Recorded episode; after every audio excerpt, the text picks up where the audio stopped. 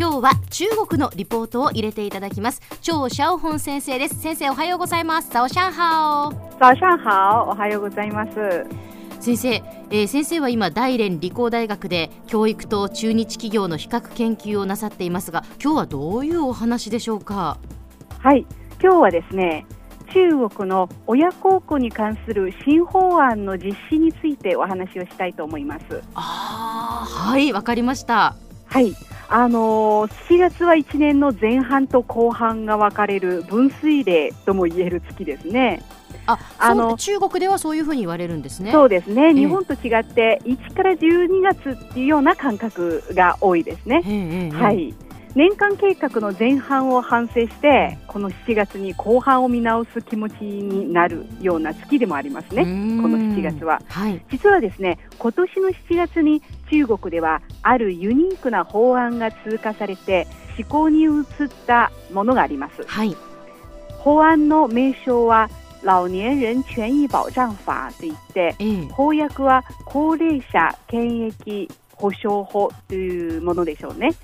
でそこには中国語で「チャンホイジャーカンカン」というふうに書かれていて、つまり子供が親の両親の精神的な、はい、えー、欲求といいますか、そういったものに気を配って、でよく帰省して親の面倒を見てそして親の話を聞いてあげなければいけないというような内容です。はあ。あの帰って親と一緒に過ごしなさいよっていうそういうことなんですか？そうですね。へ以前はこういった行動は私たちの認識で、うん、あの言いますとやはりあの道徳の領域における束縛ですね、はい。えー、というふうに認識されてきているんですが、はい、しかしこの7月からは中国ではそういった内容は法律に書き込まれてしまったっていうようなことになるわけです。物議を醸す話題ですよね、ね、びっくりですね。法律にしないといけないぐらいじゃそんなにやっぱり親のところに帰っていないのかなとかそういうことを考えてしまいますね。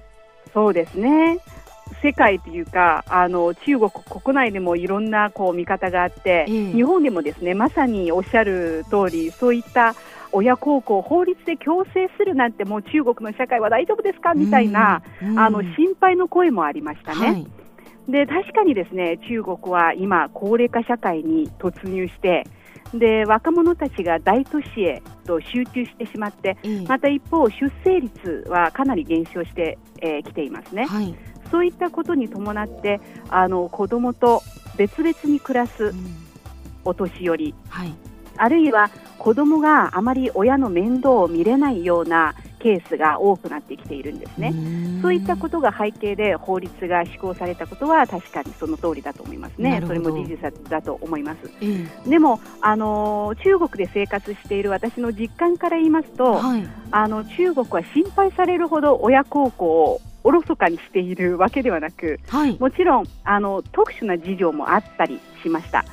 あの親に虐待をしたりとかそういったこともあったんですがでも一般的にはですねお年寄りを大事にする文化といいますかあるいは習慣、そういったものがまだ色あの濃く残っているんですね。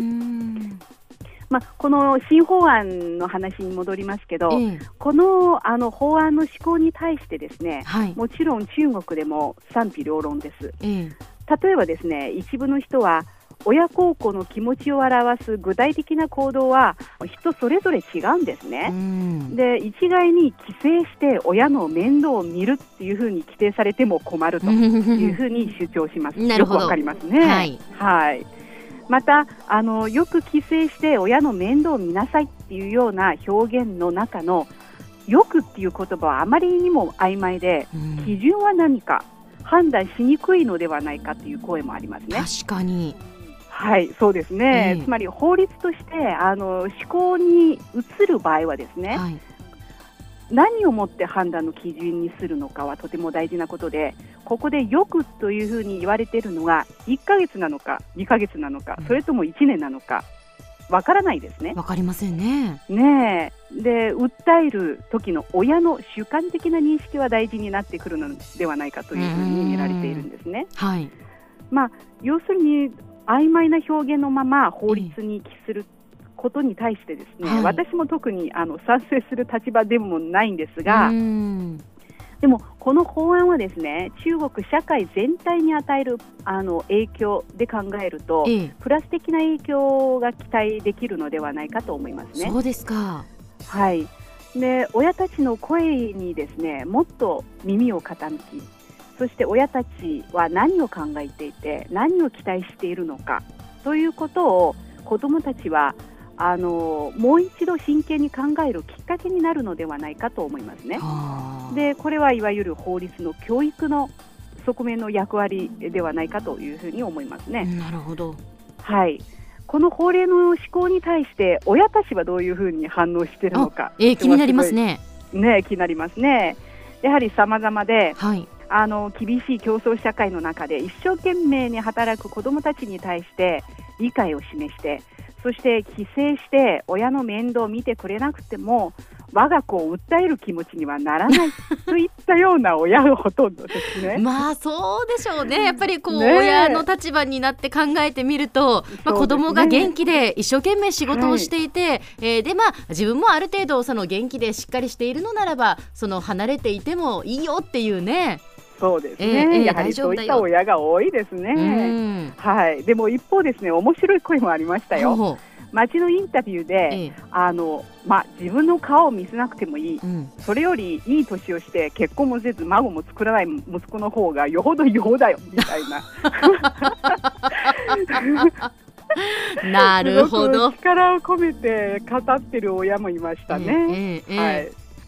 まあ、自分のことを反省してみますと、えー、私は今もあの両親がいて子供もいるんですね、えー、本当にもう仕事や子供たちのことでもうほぼ毎日の時間が終わってしまうんですね。そういったことばっかりに時間を費やしてしまって、はい、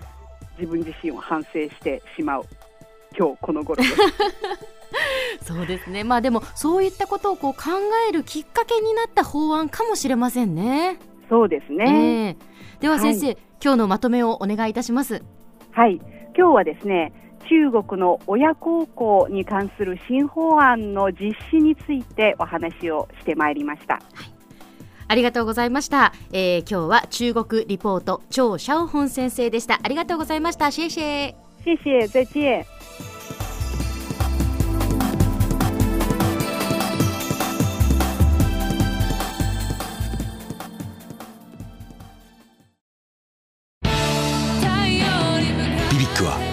州で生まれ九州の人たちに光を届けています。九州のお客様が光り輝くように。それがキューティーネットの変わらない思いです。キラキラつながるキューティーネット。